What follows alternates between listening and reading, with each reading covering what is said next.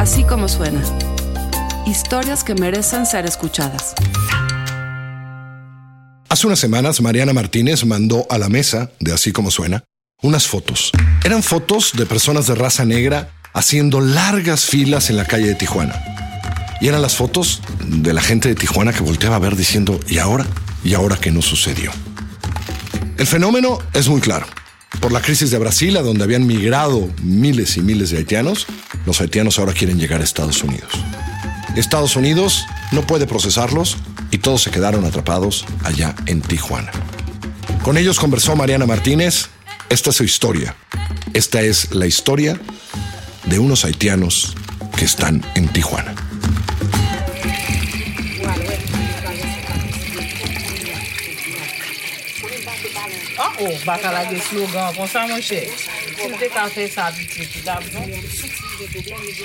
Naurín Betulia tiene 34 años y tres hijos. Lava a mano la ropa que la ha acompañado en un viaje de cuatro meses por 10 países que recorrió junto con su marido y su hija menor.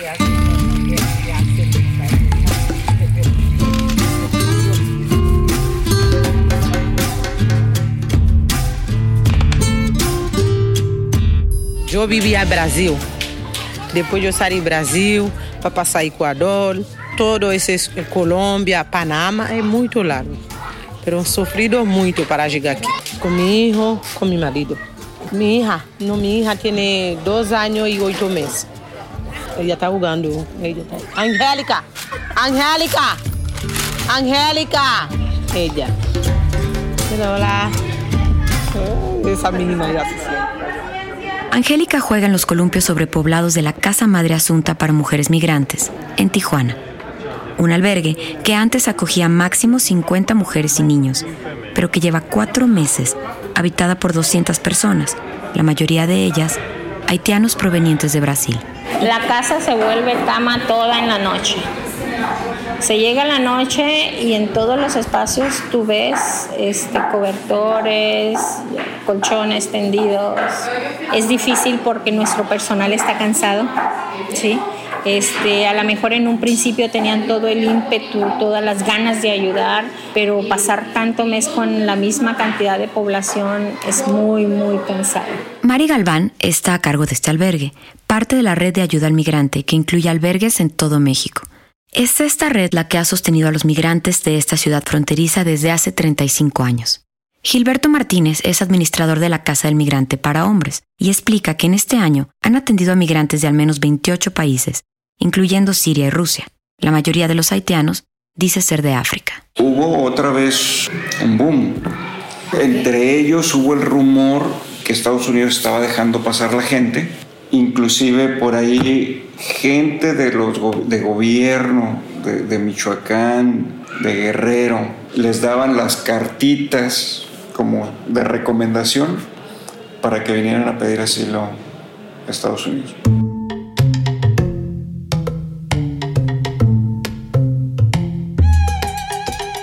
El haitiano entra a México diciendo que es de África para de esta manera no haya la posibilidad de que le sea deportado. México no va a gastar para deportar al Congo, a Senegal. Entonces lo que hace el gobierno mexicano es, ahí está tu papelito, tu cartita de salida. Tienes 20 días para abandonar el país. Y así lo hicieron miles de migrantes que pasaron inadvertidos por Tijuana hacia California hasta el 26 de mayo de este año, cuando las autoridades migratorias de Estados Unidos dejaron de admitirlos en la garita de San Isidro, y el primer gran grupo de haitianos y africanos se quedó varado en la frontera. Las autoridades de migración en México pidieron ayuda a los albergues para que se los llevaran y dejaran de deambular cerca de la garita, dormir en los parques y en las calles. No se fue a resolver el problema, se fue a invisibilizar el problema.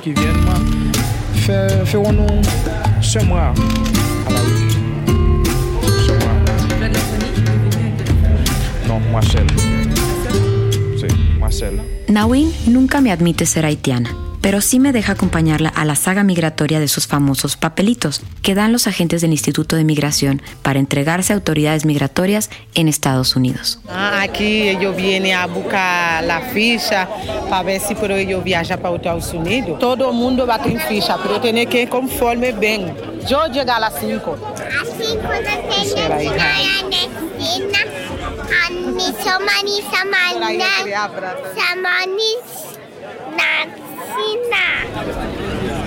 Luego de 12 días de espera, son 1.500 personas las que amanecen arremolinándose en la calle, empujando en filas que no llevan más que a la desesperación.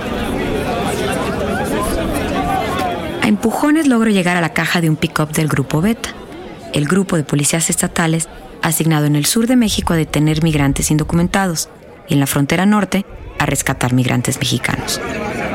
En la caja del pick-up hay una mujer bajita, nerviosa, sudando, hablando con agentes de migración.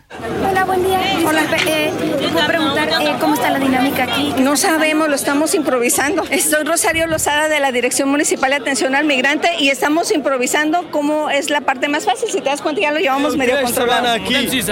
No, no dinero para dormir, no comida, no nada. Yo ficar aquí tres semanas esperando.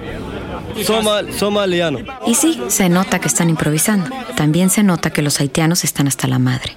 De las autoridades, del camino, de los periodistas, de la mugre, de la tierra, del calor y de la incertidumbre.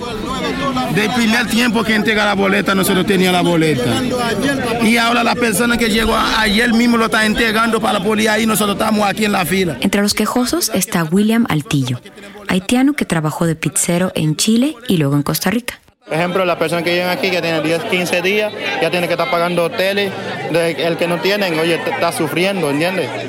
Especialmente ya yo tengo, tengo 6 días aquí pagando hoteles y ya, como dice, es un sufrimiento para uno, ¿entiendes? Lo que queremos es llegar y pasar, ¿entiendes? Yo llego aquí, yo no quisiera que me vea una periodista con una foto o sea, mi situación aquí, ¿entiendes? Entonces ahí lo que quieren ellos es hacer ese lujo de grabarse, de ver la cantidad de personas que llegan ahí. Ese quieren y eso no. Pero nosotros que tenemos la fila.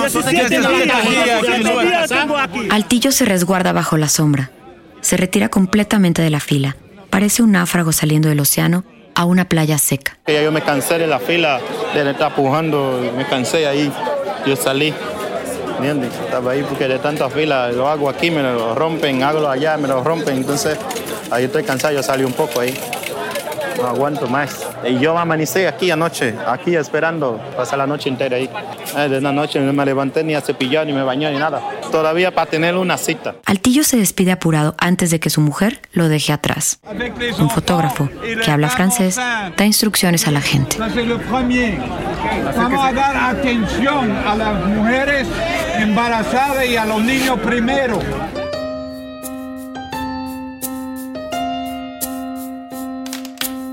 ¿Por qué están emigrando miles de haitianos a Estados Unidos? ¿Y por qué llegan a Tijuana?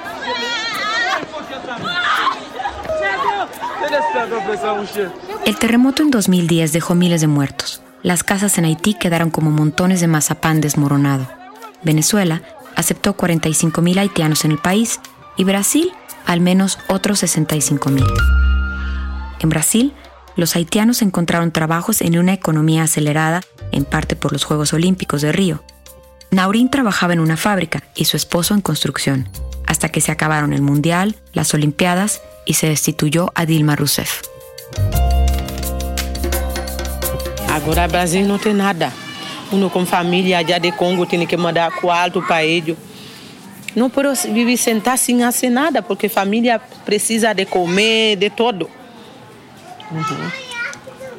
Assim, a bota, onde assim a bota. E depois a empresa já não pode, não pode fazer mais, porque não tem, está em quebra, não tem nada para fazer. ¿Cómo va a vivir sin trabajar? Apenas tomó un par de meses para que los traficantes internacionales abrieran los mismos cauces que usan para mover droga y víctimas de trata, para mover la diáspora de haitianos y así diversificar el negocio. El torrente avanza lentamente por los países usando las rutas ya establecidas hasta México. Porque hay bastante personas que muriendo, se, se murió. Yo estoy feliz porque Dios me salva mi vida y mi familia. Estoy feliz por eso. Después de la entrega de la ficha, Naurín entra a los terrenos del albergue y en ese gentío perdemos contacto.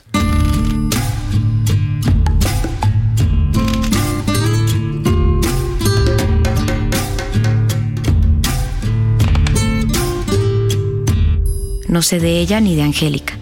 No sé si logró entregarse en la garita y no sé tampoco si está detenida. Se diluye. Aunque tengo su número de celular con la de Costa Rica y usa WhatsApp, ahora cada vez que marco me manda el buzón de voz.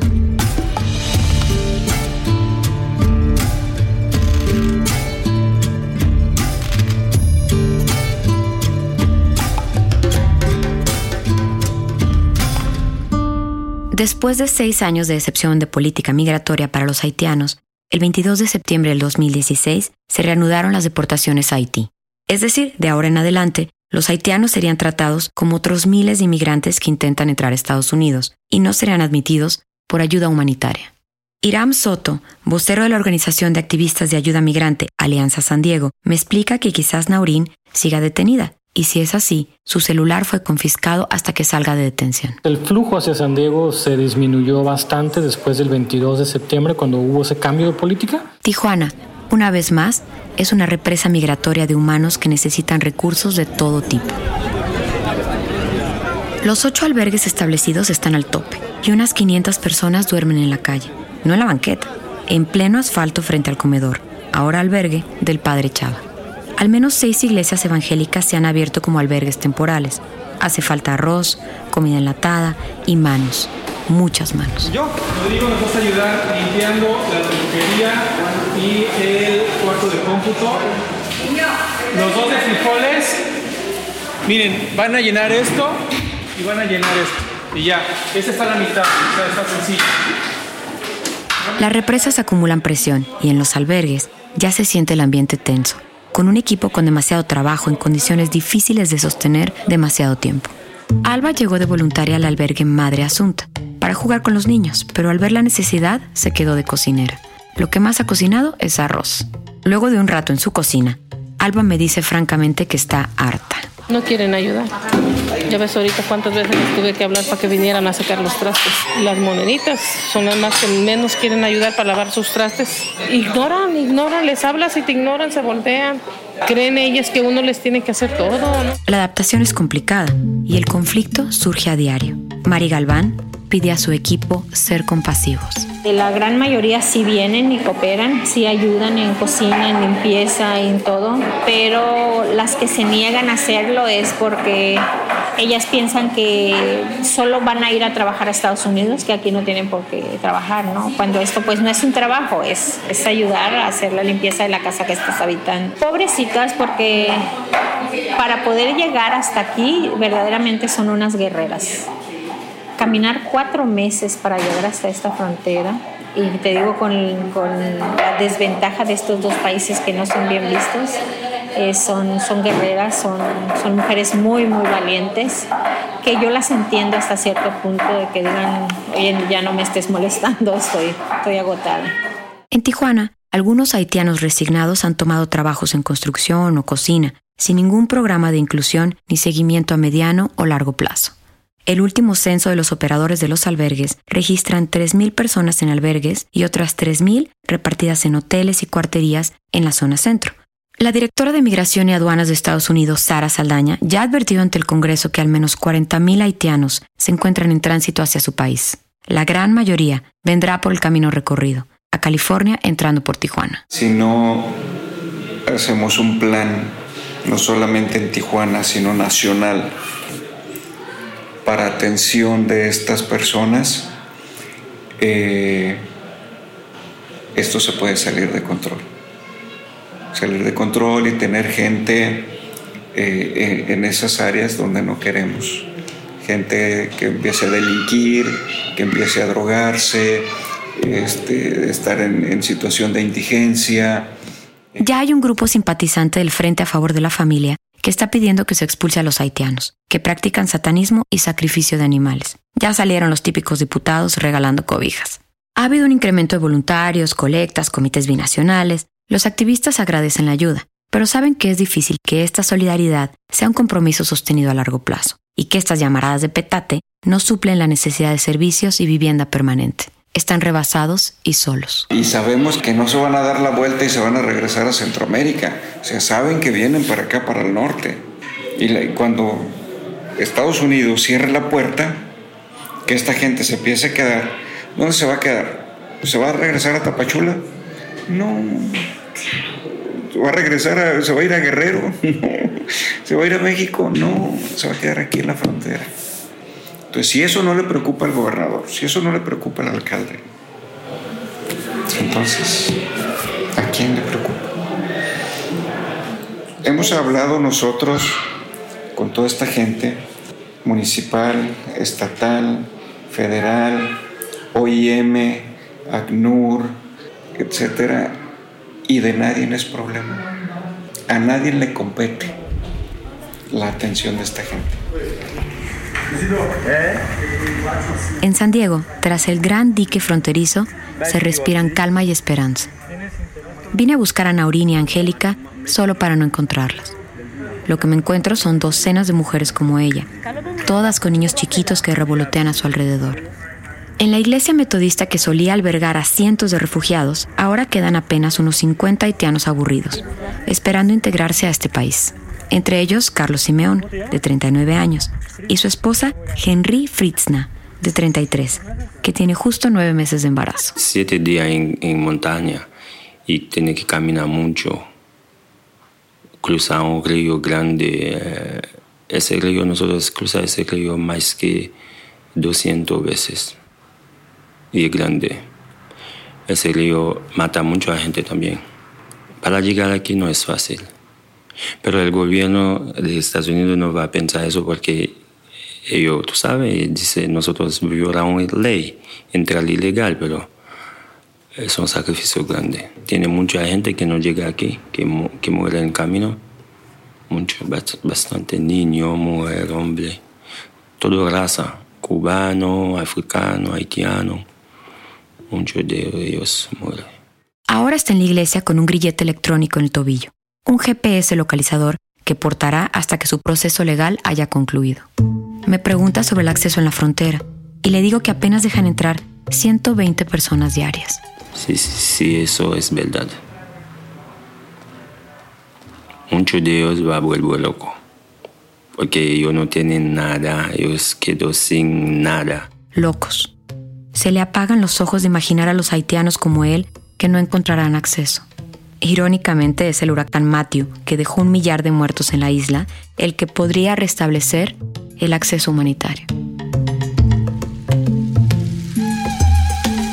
Hoy Carlos tiene una cita con Caridad Católica, el organismo religioso que le ayudará a conseguir un trabajo y entrar a la escuela. Estudia siempre y tiene mucho plan bonito. En Haití un pobre es muy difícil va a estudiar eh, lo que tú quieres aprender, todo eso. Yo quiero aprender todo eso. Ese es home, house, head. Es el primero, básico. Después el certificado de nursing assistant, medical assistant. Yo tengo mucho proyecto para eso. Acude con su esposa y me deja acompañarlos. Ella ni siquiera me voltea a ver. Carlos me cuenta el nombre de sus hijos, incluyendo el del que está por nacer. Víctor, un balón. Oh, yo tengo eh, Kliani, yo tengo Naishka, yo tengo Kevenski. Oh, Víctor eh, es un nombre fuerte. Nosotros empezamos a andar para acá. Ella tenía, tenía como dos meses embarazada. Y gracias a Dios, el niño está bien hasta ahora. Por eso yo dejé ese nombre para el niño. Ese niño con mucho, mucha fuerza. Víctor, que desde el vientre de Fritzna, su madre, cruzó un río violento, 10 países con guerrilla, narcos, montaña, desierto y selva. Víctor, el niño victorioso, será ciudadano americano.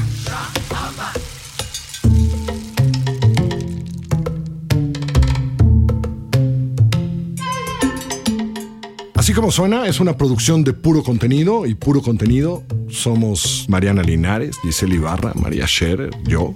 Pero realmente este trabajo se lo debemos a los genios que nos graban, hacen el diseño sonoro y luego mezclan. Y son Alejandro de Casa, José Fernández Tanco y Hugo Santos. Toda la música del gran Amado López. Gracias. Nos escuchamos en asícomosuena.com. Descarga nuestra aplicación en la tienda de iTunes o la de Google Play.